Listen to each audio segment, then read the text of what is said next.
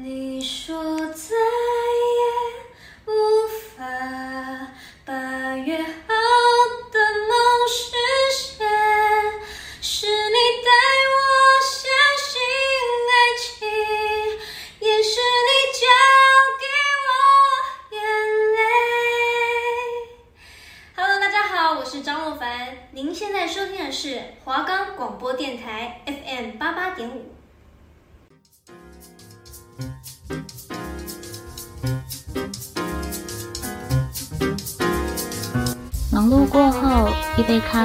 一首音乐，一本书刊，让您在此享受安宁，感受温馨。给自己一点空间及时间，喝一杯咖啡，在音乐的缓和声中，给心灵一份安宁。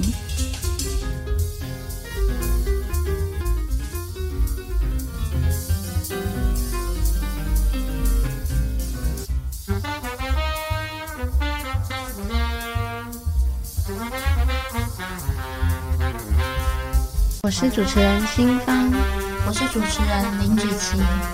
欢迎收听非同小可。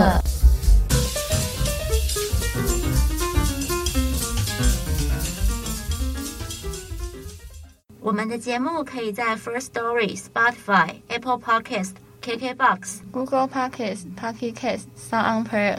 等平台上收听，搜寻华冈电台就可以听到我们的节目喽。上一集的节目内容啊，主要是介绍咖啡的冲泡方式，还有跟咖啡有关的电影，还有如何健康的喝咖啡。那最后就是每集都有的咖啡冷知识。那还想知道更多的节目内容，一定要准时收听，非同小可哦。那我们这一期的节目呢，主要就是跟大家介绍有关咖啡的电影。那我们分成三大部分，第一个是先从我们所在地亚洲开始，然后再来呢是例如说有欧美的啊，或者是说嗯、呃、像动画片之类的。咖啡店，那我们现在先从我们所在地亚洲开始。那亚洲的部分呢，我先跟大家介绍几部韩国跟日本的电影。电影内容里面有咖啡的部分是非常多部的。这几部呢是我看过，然后精选出来，觉得还不错，很推荐大家看的。我要讲第一部呢是韩国电影《咖啡》，它的名字就只有“咖啡”两个。那他说的呢，其实就是在呃朝鲜。位于在俄罗斯还有日本势力中间那个比较动荡不安，然后战乱的年代，在一八九六年的时候，朝鲜末代王高宗，因为他不堪忍受日本和亲派就是欺凌，然后打压他，所以他就出逃到俄俄罗斯的大使馆来避难。嗯、呃，因为他从以前就没有接收过咖啡这个饮品。因为以前其实亚洲是比较偏喝，例如说茶类啊之类的，所以他们都没有接收过咖啡这一个饮品。他第一次接收到咖啡的时候呢，就是他出逃到俄罗斯的大使馆。那他就是那时候俄罗斯跟日本两个国家呢，为了就是要各自在朝鲜那个国土上的利益有最大化，所以他就利用高宗这一个喜好，在宫廷内呢，就是派遣间谍来实施暗杀计划。那实施的人呢，就是包含有双面间谍，呃，俄罗斯他们那一派的有一个神射手，那还有一个烹制咖啡的能手，这样子，还有一个他们幕后的推手，那是亲日派的，嗯。朝鲜籍一个女子，然后她长得就是非常的漂亮。烹饪咖啡的能手呢，她会以御用的咖啡调制师身份，就是潜伏在高中的身边。然后另外一个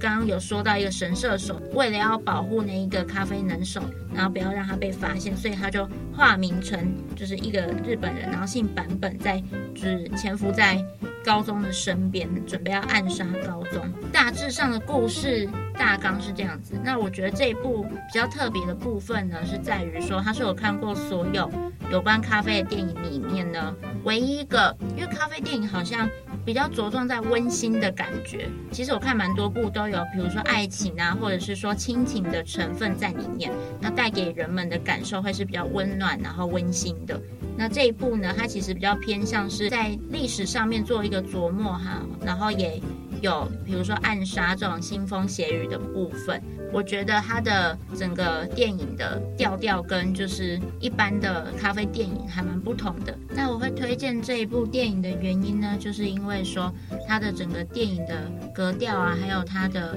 整个电影的风格是跟我们一般所见的咖啡电影有非常大的不同。那非常推荐观众朋友可以去看这一部电影。在这一部电影里面呢，其实你也可以看到有关咖啡不同的一些小小的知识，然后你也可以就是稍微了解一下说当时那个呃时期所发生的一些故事。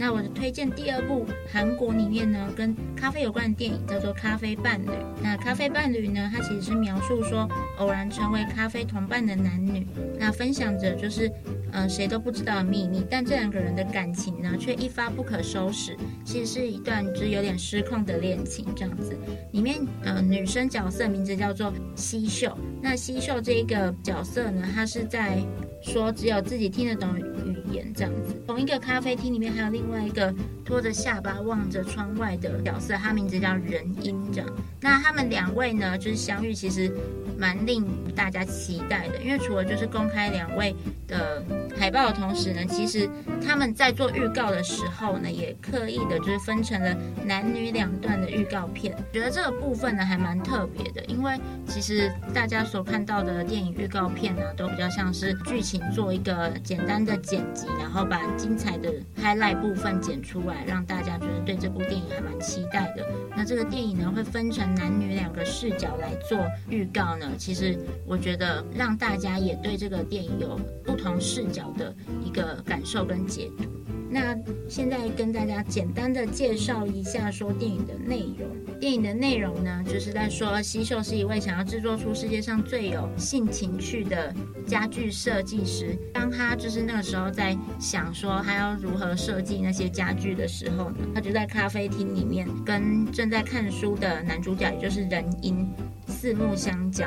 然后他们的第一眼其实是蛮尴尬的，他们那时候互相四目对看的时候，眼神里面真的超有戏，因为你觉得感觉到他们好像有点尴尬，但是有点欣赏对方的感觉。那也是因为这一眼，所以他们两个呢，就是开启了比较与众不同的恋情。这个部分呢，我觉得还蛮特别，而且他们有一句话，我觉得是很经典的台词，女主角对男主角说。有没有想要睡在一起之类的？那这个部分其其实他们讲的是用非常平淡的语气。但是你可以感觉到从那个语气里面的情绪啊，还有一整个戏剧的张力，这样，我觉得这一部电影呢，虽然说它也是以咖啡厅作为故事的开端，但是在咖啡厅里面发生的故事啊，是我们大家都想象不到的。这一点我觉得跟现实生活中还蛮贴近的。我自己个人在咖啡厅里面念书啊，或者是说可能在那边做作业的时候，我其实有时候也会偷偷的在。闲暇或是空闲时间，观察一下旁边的人，他们都在做什么。其实大家虽然都身处在同一个环境，不过都有不同的呃想法，或者是正在做不同的事情。这一点我觉得很有趣。这部电影呢，就是其实我觉得也有稍微的带入到我刚刚说的那个感受里面，所以我觉得这部电影其实也蛮推荐大家来观看的。你除了在电影里面可以看到说两位男女主角就是他们的演技，还有整个故事的情节啊，还有戏剧张力以外，这部电影也是我认为比较跳脱以往咖啡带给我们的温馨感。那它其实是比较偏向在情感上还有情欲上面的一个表现。那接下来呢，要跟大家介绍的是日本的电影。那日本呢，这一部我推荐的精选。咖啡电影的名字叫做《咖啡时光》。那《咖啡时光》呢，其实它的原著呢是小金安二郎。那小金安二郎这个人呢，他其实是日本人心中的电影之神。那为了要纪念他的百年诞辰，在西元二零零三年的时候呢，有我们台湾的一个电影大师，大家应该也都蛮知晓他的名字，因为他真的非常有名，叫侯孝贤。这部电影呢是侯孝贤来做监制跟拍摄的。这部电影呢，其实就是想要侯孝贤导演的观点来去做描述跟刻画出人物的一些个性上的细节啊，还有比如说人物跟人物之间的情感联系。其实这一部呢，一刚开始看起来剧情有点平淡，然后有点。小小的无趣，不过呢，我觉得真的就是超级贴近我们日常的生活，因为毕竟也不是每一个人的生活每天都是大风大浪。那他其实是在叙述说东京生活的一个状况。拍出来的时候呢，其实远远的有超乎日本人的期待，因为他们没有想到说，其实因为侯孝贤导演对于他们来说是外国人嘛。那他们没有想过说，就是其实一个外国人可以把东京当地的生活韵味拍得这么的传神。那这是其实这部电影在日本那个时候还蛮卖座的，然后大家也都对孝贤导演有一个更新的认识。我跟大家简单的来介绍一下，说这部电影主要的。故事大纲，电影呢其实是在叙述说有一个自由的作家，他名字叫杨子，然后跟经营古书店的赵，他们两个呢是一同消磨时间的好朋友。从台湾回来之后呢，杨子就发现说自己怀孕了，她的对象呢是她的台湾男朋友。女主角的父母呢，其实对于女儿执意选择单亲妈妈这条路感到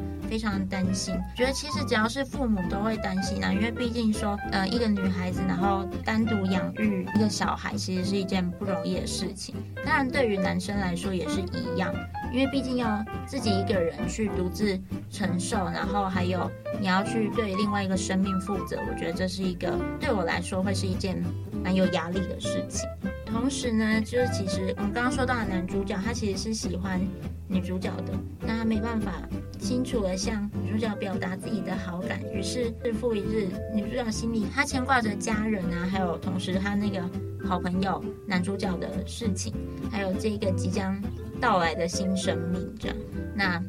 故事呢，就是在这个状况下来做延伸跟后续的发展。侯孝贤导演呢，在《咖啡时光》这一部电影里面，再次的就是把他所擅长的叙事，还有呃镜头的运镜，就是发挥的淋漓尽致，跟他早年就是成名的长镜头写实风格是非常不同的。这一部电影呢，其实更对他来说更自由，也更内敛的融入这些不同的城市文化里面，表达出他自己对这一部城市还有当地人情的观察跟喜好。从电影里面的老咖啡馆啊，还有旧书店、铁道还有电车，都是让这一部片的韵味跟就是让这一部片的后劲其实更加的有诗意。那电影评论者林文琪，他其实一个就是非常有名的影评家。他其实是曾经用“迷味”两个字来形容侯孝贤导演的电影。那这“迷味”呢？“迷味”其实即使离开了台湾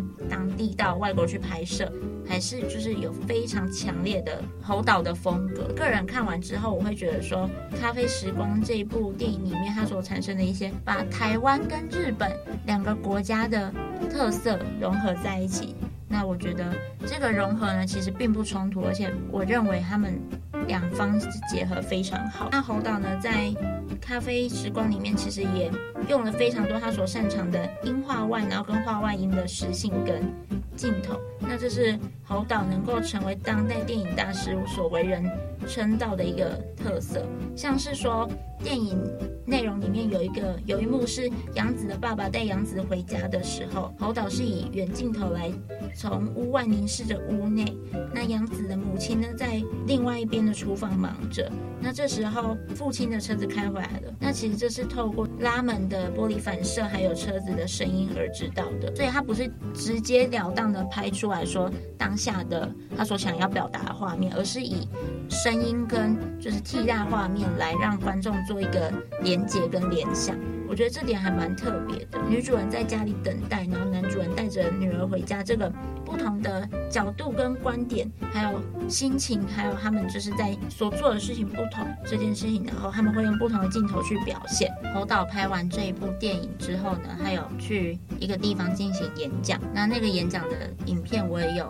去看，因为我觉得就是这一部电影带给我的省思还蛮深刻的。虽然说这部电影我刚刚有说到，它其实并不是那种剧情高潮迭起，然后让人家觉得紧张刺激的那种电影风格，它是因为非常的平淡，但是它描述的内容是非常深刻，然后情感也是非常浓的。那这一部电影会让我觉得有一种回到家的感觉。侯导呢，在这一部电影之后的一个演讲里面，他就有提到说，其实光是在电影某一个某一幕上面，并不是特别主要的画面，是电车交错了几秒钟的那一个画面而已。他就拍了十多天，就是这是侯导对于电影的一个坚持吧。因为其实那个电车交错呢，就是在意味着说男主角跟女主角虽然说他们两个一直像是轨道一样并行在彼此的身边，不过他们两个的情感也像是电车交错一样，就从彼此的生命中错开。它是借由电车的这个画面，然后来去做男女主角之间的情感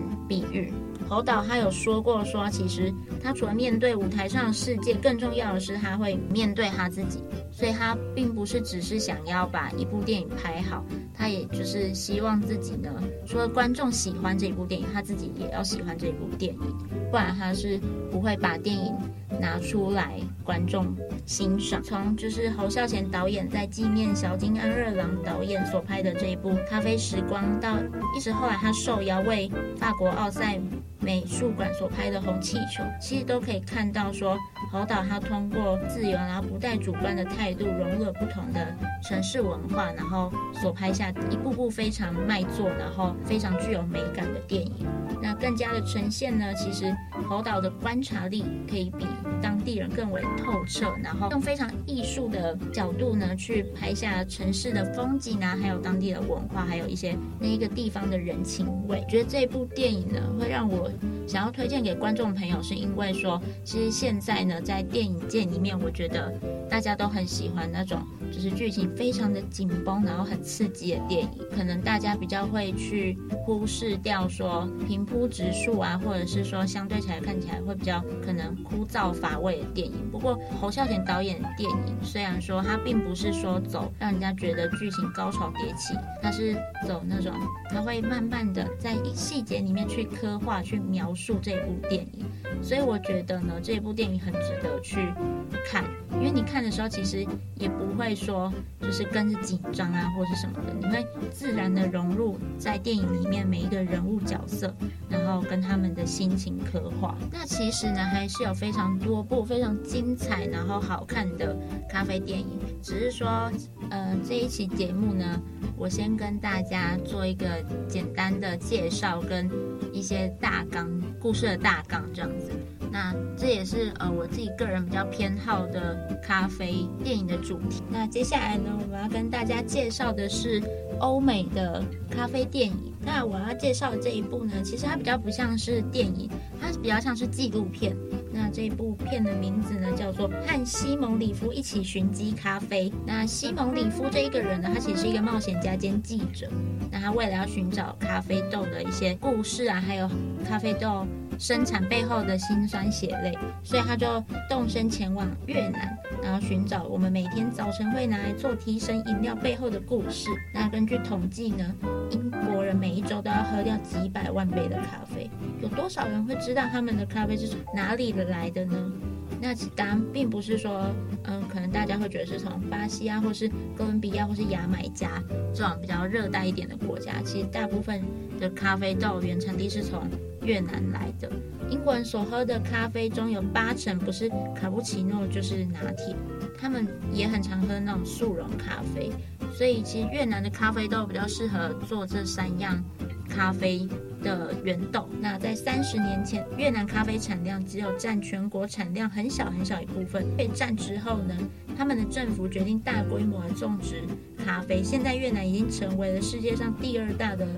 咖啡出产国。那咖啡这个产业呢，也为他们越南当地几百万人提供了工作。要是少数人呢，也是因为咖啡，然后白手起家成为百万富翁的。不过，其实西蒙他也发现说，在越南以咖啡快速发展这个状态下，其实令当地的居民还有他们越南的环境呢，有着非常沉痛的代价。纪录片的内容主要就是在讲这些。我觉得大家可以去看这部片的原因呢，是因为说大家有时候可能只是享受着我们当下可能喝到咖啡的快乐，或是说我们觉得喝咖啡带给我们是一种非常轻松然后放松的感觉。我认为在每一个行业中，就是大家可能看到光鲜亮丽背后，都要付出非常多的辛苦，其实或多或少都会可能。流血流泪之类的。那这一部纪录片呢，其实是以非常非常写实的视角去带我们看咖啡这一个产业，从咖啡豆的种植到后面的烘焙，还有出口，一步一步呢带我们更加了解咖啡故事，还有它的来历。其实看完这一部电影之后呢，我觉得大家对咖啡这个饮品会有更深刻的认识。也不是说叫大家不要喝咖啡啊，只是说大家在享受任何东西的当下，我觉得都可以更有省思，然后也会去更认真的思考，说其实我们应该要去尊重每一个辛苦工作的人。这是这一部纪录片带给我最大最大的一个回馈。那接下来我要介绍这一部呢，是二零一六年上映的美国浪漫爱情喜剧片哦，它叫做《咖啡爱情》，也就是我们上一期其实有提到咖啡公社。那这它其实是因为台湾跟大陆的音译不一样，但其实它是同一部电影。那这部呢，它是由伍迪·艾伦执导和编剧的哦。这部片啊，它也是二零一六年五月十一日，它第六十九届坎城影展上首映呢，作为开幕片。而且它是由亚马逊影业和狮门拍，二零一六年七月十五日在美国上映的。那这个故事呢，它其实设定在一九三零年代哦。他是一名布朗克斯人，移居到好莱坞，然后在那里他喜欢上了他他叔叔的能力优秀的秘书。那回到纽约之后啊，他开始就在上流社会中充满活力的展开他的一些长才。那在电影中啊，其实这个男孩和这个女孩他相遇哦。那他是这个女孩呢，她其实是一开始啊，她其实是爱着好莱坞某一个大亨。那他就是因为他生长在世界上最浮华的地方嘛，而且他有兼具淳朴和特立独行的个性。那当然呢，这个男孩呢，他对这个就是爱着好莱坞大亨的女孩，其实他是一见钟情哦。那在这个女孩啊和好莱坞大亨的男友分手之后，他就和就是刚刚对他一见钟情。的那个男孩在一起哦，那男孩就直接跟他讲说哦，那我们结婚好了，然后就回纽约，然后住在格林威治村，不会比那个大亨带给他的生活就是没有那么有钱，但是他们其实是可以很快乐的。那那个女孩呢，一开始呢，她其实是答应的，但是后来呢，是那个女孩的前男友他反悔了。所以女孩呢，她后来呢还是选择了跟前男友在一起哦，而且她甚至还跟前男友结婚。当这个男孩当然很伤心，来到纽约之后，他也认识了他后来的妻子。但是在之后，因为他们各自都结婚了嘛，那之后呢，这个女孩呢，她和原本就是那个男孩，她又重逢了。他们见面的时候，虽然两个人是各自都有对象的，但他们呢还是约会哦。所以是不是就其实还蛮八点档的剧情啊？他虽然各自呢都有对象，他们呢只会在就是对方面前表现出他原本模样，就像灰姑娘的故事一样。其实啊，在就是他们在刚刚是就是有约会嘛，但是就是跟灰姑娘情节一样呢，就是有个钟响，然后他们呢还是就是各自就是赶回伴侣的身边，然后变回就是。他们现实生活中的模样。那在电影的最后啊，其实就是一个跨年夜。然后就是那个女孩，她和男孩呢，虽然分隔在两地，在他们自己的现实的生活里，那他们也不想要改变什么。他其实，我觉得这部电影啊，他只是要告诉我们说，他们其实还爱着对方。他们呢，互相伴侣当中哦，其实都不知道他们还有一个很深爱的对象。而且呢，他们也就是也不想要改变什么，就只是想要过着就是原本的生活。看完这电影之后，我觉得其实虽然两个人呢，其实互相爱着对方，但两个后来呢，各自都有自己的对象。他们不想要改变什么，虽然他们终究呢，其实就是分手的下场。那他他们就只是想要活在自己看似完美的生活里。那就是我觉得《咖啡爱情》啊，这部电影它带给我们的就是，其实看似其实都是一些机遇，但其实呢，那个女孩她本来啊就跟那个原本那个大亨一起，那男孩啊他其实也本来就在纽约的黑道家，虽然互相是相爱绕了一圈，但是又回去了自己原本生活的地方，所以其实就好像什么都没有发生过，而且他们最后也没有在一起。其实啊，他们什么也没有改变，什么就是都还是原本的样子。这部电影呢，他其实想要带给我们，就是我们虽然活在还蛮有限的现实，但是呢，我们还是可以选择放纵的去爱啊，去活啊。然后去遭遇，就算前方等着什么都不是，什么也没有，而且什么也不能改变，但还是就是要勇敢的去追求。那接下来我要介绍这一部在二零一七年出品的意大利剧情片哦。这部电影它名字是《愿望咖啡馆》。这部电影它主要是讲述一个咖啡厅里的故事，那也是一个就是整个世界其实正在发生的真实事件。它其实是在说有一个永远都不回家的男人，他在餐桌上其实日复一日的为人们进行任务交易。他有一本笔记本哦，其实密密麻麻的内容，每个来的人都会歇斯底里的问说：“你是魔鬼吗？你怎么可以叫我做这么可怕的事情？”但是其实很奇怪哦，虽然呢大家都这么说，但是大家都还是他们原本计划执行着。假如说有一天，你只要执行一项任务，你就可以完成一个愿望，那你会愿意吗？